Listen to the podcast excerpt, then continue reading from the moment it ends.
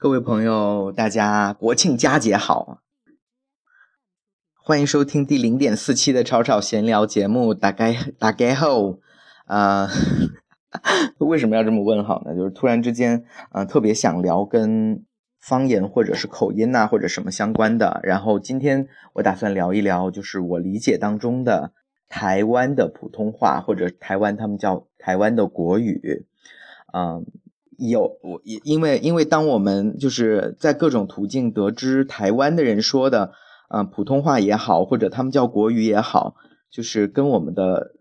大陆说的普通话和国语还是有挺大的差别的。那当中就有很多我觉得是我们误解的地方，或者是我们理解的并不是特别到位的地方，所以我就想聊一聊这个特别有意思的文化现象。嗯。说到台湾普通话哈，我们最早的时候可能就是听到这个话题，就是从呃叫什么广电总局说各个主持人请不要再模仿港台腔了。那么到底是什么是港台腔呢？那香港这部分今天暂且不说，先说台湾这部分。其实首先我们知道，呃，两岸都是一家人嘛，对吧？很久很久之前也没有很久之前啦，就算是五十年前。说到这个，就不得不说这个眷村文化，因为我觉得眷村的文化给台湾带来了台湾的语言或者台湾人说话的那种感觉，带来了太多的变化和不一样。嗯，首先声明一点啊，我本人是没有去过台湾的，然后我是非常向往有一次能够，呃，踏上台湾的土地来感受一下这个台湾的魅力，因为我我我是特别特别喜欢台湾的，我从小就是听台湾的广播节目长大的，那个时候我记得我是小学的时候就开始听，就在收音机里面听台湾的节目，这也是呃一个有有趣的事儿，然后小时候还看这个台湾的电视节目、娱乐综艺节目。等于是对台湾有一种莫名的好感，特别特别喜欢哈。嗯，那说到台湾的国语的形成，我自己的理解是这么一回事儿，就是跟我们想象中的不一样。首先，大家的一个刻板印象或者我们叫刻板印象，就是台湾的普通话肯定有很多的跟呃闽南语啊相关的口音呐，很多。呃，这样的类型的一个刻板印象，呃，这个我倒是有一点点略微的不同意的。其实呢，前段时间我去了一下厦门，然后呢。其实际上，厦门跟台湾算是比较近的，因为他们的方言其实也是还算是比较接近，都是都是这种泉州、漳州那一那一挂的那种，嗯，那种闽南语的感觉。但是如果你去听厦门人说的普通话，你再回去听台湾人说的普通话，就是呃对比，我们要 apple to an apple，就是同同样的这个。一对一的对比的情况下，你会很明显的发现，实际上台湾人说的，就是即使是带有闽南语、闽南语发音的普通话，也要比啊厦门人说的带有闽南语的普通话要有挺显著的区别和明显的不同。那就我而言，我觉得台湾人说的国语和普通话要比比这个大陆的福建省，比如说我说的漳州或者是厦门说的要。怎么说？就是要更加的标准一些，或者说发音更加的。那在这里就不得不提呃台湾的各个族群了。首先就是这个四九年过去的啊外省人，其实这部分我觉得是台湾普通话的一个很大的呃会造成国语台湾的国语的发音发展成发展成现在这个现状的很大的一部分。原因是因为啊，四九年过去的本省人，呃，他这个其实对于本省人的定义也是特别有意思。台湾各个族群的人的定义还是挺有意思的。比如说，管四九年过去的，除了福建的省人以外的其他地方的人叫做呃外省人。那四九年之前一直都在台湾的，然后呢，就是呃是福祖籍是福建的，就叫本省人。因为其实台湾本来并没有很多汉人嘛。对吧？台湾本来是原住民居多，其实就是他们说那些南岛语系的语言。我们大陆说这个规划五十六个民族，把台湾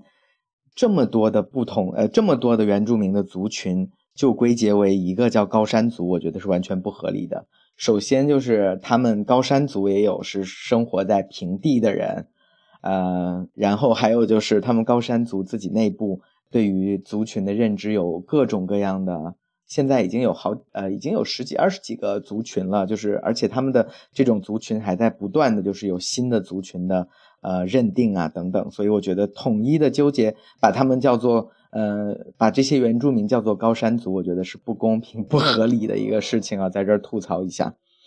然后就想到，其实关于民族的划分是一个挺科学的一件事儿，或者说一件挺难的事儿。呃，到底是根据什么呢？又不可能根据 DNA。然后呢，根据语言呢，其实是，嗯，住在同一个区域的人的语言总是会往一致的方向去靠近的，也不是一个很好的办法。那是根据自己的自自己的认知呢，其实也并不是很科学的，因为，嗯，一个人就是一个族群的人，当到达了某一个地方之后，很有可能就是他们自己知道自己是外来的，可能把会管自己叫。呃，某一个族群的人，比如说我们自称叫族群 A，可是这样的情况，那么他们可能不知道自己的源头那边。的族群的人到底又分化成什么样了？可能又演变出了不同的新的名字啊什么的，其实也是挺挺不，就是一件挺困难的事情。所以在这儿对那些 民族的划分的工作者，跟做民族和呃族族群相关的呃这些工作者感感到有表表示一些敬意。当然，我也表示有一些就是呃觉得不是特别合理的地方。然后跟刚刚说到那个族群嘛，还有就是这个客家人哈卡宁，客客家人也是在中国境内也是挺特殊的一个一个族群吧，因为他从民族上来分的话，大家都会说客家人其实是汉族人，对吧？然后他是从汉族，我我我的印象中是这样的，客家人是从汉族的北方，然后迁徙到广东地区啊、福建地区，然后甚至有一些是江西地区的，然后产生了。就是自己的文化，相对于当地的人，当地的汉族人是有别于当地汉族人的文化。其中特别有意思，就是我想说这个客家话哈，就是我是说汉族的客家人的客家话。这客家话它有一个很大的特点，在我看来，就是它的确比呃广东或者福建当地的语言要更加接近那个普通话一些，更加接近汉语一些，或者说汉族的官官方话。更加接近于官话一些吧，我我自己的这个感觉是这样，他们好像确实带有那种那种特色，所以包括呃这个客家人，我知道客家人在广东，他们说广东有三个好吃的好吃的东西的人，一个是广府人做的菜好吃，一个是客家人做的菜好吃，一个是潮汕人做的菜好吃，所以在这儿我也觉得。其实客家人到台湾之后，也有专门有他们的族群，有他们的电视台，有他们的名人。其实台湾的客家名人也是特别多的啊，以后有空慢慢聊。今天我主要是聊这个台湾普通话。当中很多被误解的吧，然后首先一个被误解的就是，嗯，我说的可能跟闽南语对他们肯定是有影响的，但是没有我们想象中那么大的影影响。然后有我想举一个例子啊，因为当时去的这个呃大陆的外省人当中，有挺多的四川人，有挺多的山东人，还有挺多的北京人。然后呢，我就想说一个，就是关于北京话对那个台湾国语的一个影响啊，很有意思的一点，就是我们通常会说你和我，那台湾可能会说你和我。然后呢，这个你汉我的汉呢，其实是从北京那边就是慢慢的到台湾了，却反倒是变成了台湾的一个挺有意思的一个语言特点的一个字啊，一个发音。我们会说我和你，你和我，我和他，他们可能会说你汉我，我汉他，他汉他。哼 所以这个是这个这个反倒是一个就是跟我们想象中是不太一样的，相反倒是相反的，就是北京的发音跟。他们的这个跟跟台湾国语交融了之后产生的一个，还有一个就是特别有意思的是，我们会我们大陆很多时候会说弄，他们会说用，就是说你把我的头发弄成这样了，他们会说哎呀你你把我头发用成这样了。我觉得这个这个好像用弄这个词相对来说，我自己倒是觉得好像用用会 的确会更文雅一些哈。这是这是一个，还有一个就是。呃，我很明显的知道，呃，在这个日语，因为之前呃日本殖民了台湾挺长的一道一段时间嘛，所以日语对台湾的国语的影响就变成了日语先影响到台湾的闽南语，再回过来影响到台湾的国语。比如说，他们说这个倒车，他们会说“巴古巴古巴古”，好像就是日语对吧？还有摩托车，他们会说 a d o bike，还有什么 o b a s a n 啊，运将啊，运将就是司机，他们会叫运将，好像。然后呃，厕所会叫便所 便所，就是就是相当于是先影响了当地的语言，然后再影响到国语。原因也很简单，因为。当日本殖民台湾的时候，台湾还没有外省人的说法呢，那自然就是只能先影响当地的闽南语，然后再从闽南语再影响到国语了。那刚刚我们聊到那些，我觉得相当相相对来说，就是同样都是在挺标准的，我们不能把它叫特别明显的。呃，台湾口音的国语，这种是属于台湾它特有的国语，但是还是在比较标准的范围以内的。然后接下来就是台湾的呃国语影响到，就是被台语或者是被闽南语影响到，他们说的普通话的发音或者国语发音不标准的一些例子，比如说就是平翘舌音不区分呐，就是或者说并不是不区分，我们通常就是叫做不。叫不明显、不显著的区分，就是其实还是区分的。比如说，台湾很少很少会有人把吃饭叫做吃饭，对吧？这个吃饭很很像是江浙地区的讲法了。通常他们吃饭还是会讲吃饭的，但是他们的吃跟我们的吃好像还是有点区别的。他们通常这个翘舌音不会到那么到位的地步，就是他们可能会说吃饭、吃饭，那吃饭。那说说说七的时候呢，可能会就是舌尖更加往这个呃牙齿的方向靠，而我们可能更偏后一点，我们可能像北京啊北方会说吃饭，这个还是有区别。还有刚刚我说的这个饭，也就是 an 的 an 的这个音 a n 的这个音，好像到台湾就会变成吃饭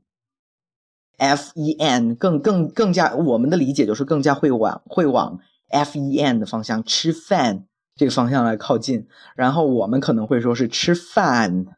还是有挺还是有挺显著的区别，对吧？然后还有还有就是这个知识啊，什么粗俗啊，出入啊，他们可能会说成是知识，可能会说成是租宿，出入会变成出入，因为了呢也不分嘛。然后就是呃。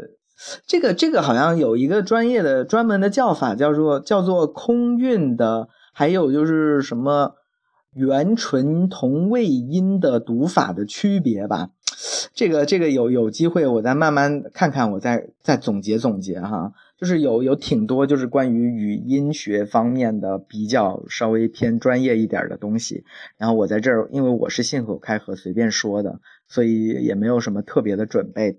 然后台湾就是因为他们的普通话、他们的国语不标准，就有一个一个猜拳的拳法，叫做佛祖拳。其实我用标准的，我们觉得标准的普通话讲就是佛祖啊，佛祖，猴子啊，猴子，还有一个什么盒子啊，盒子。然后呢，因为因为台湾国语这个不标准，就会变成。佛祖啊，佛祖，佛祖啊，佛祖，佛子祖啊，佛祖，就就就很奇，就很有意思，就是因为不太标准，很难区分。如果你是一个台湾个意很强强劲的人的话，可能就哎区分的不是很明显。在这儿再再加一点吧，就是关关于翁啊、翁啊，或者是昂的发音呢，就是我们会说这个一个人如果是姓翁，老翁的翁，我们是会发成翁的。呃，就是有一个 w w 的音是挺明显的，呃，他们的话可能就不会叫老翁，他们会叫老翁，o n g 老翁老翁，然后还有就是神佛的佛，我们是会叫佛的，有个乌的音也是挺明显的，然后在台湾就是佛，所以佛祖呢，台湾就是佛祖，这个也是也是挺挺挺挺明显的一大一大区区别吧，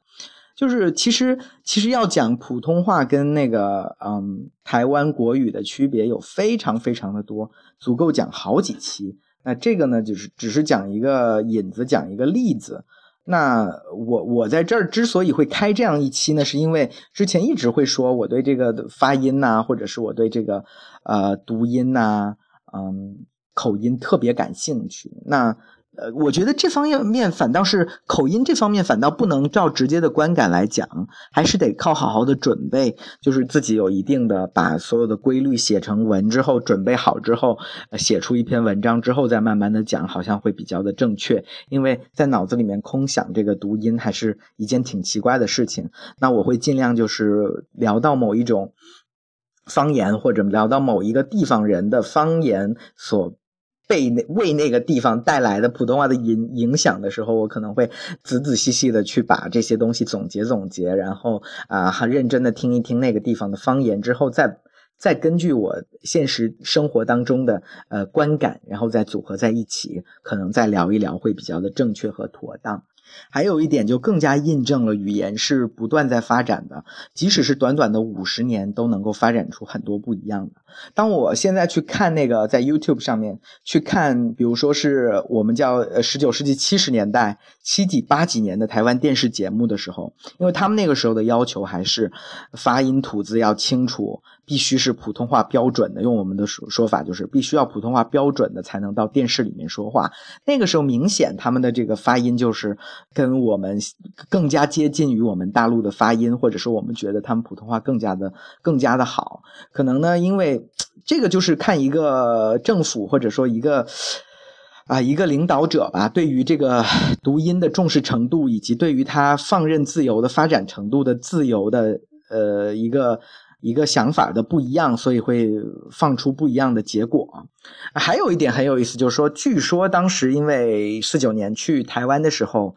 研究这方面的专家并不是特别多，可能更多的专家就留在了大陆，那可能对这个也有一些影响。这个我当我以后慢慢查一些史料之后，我再仔细说。还有一点可能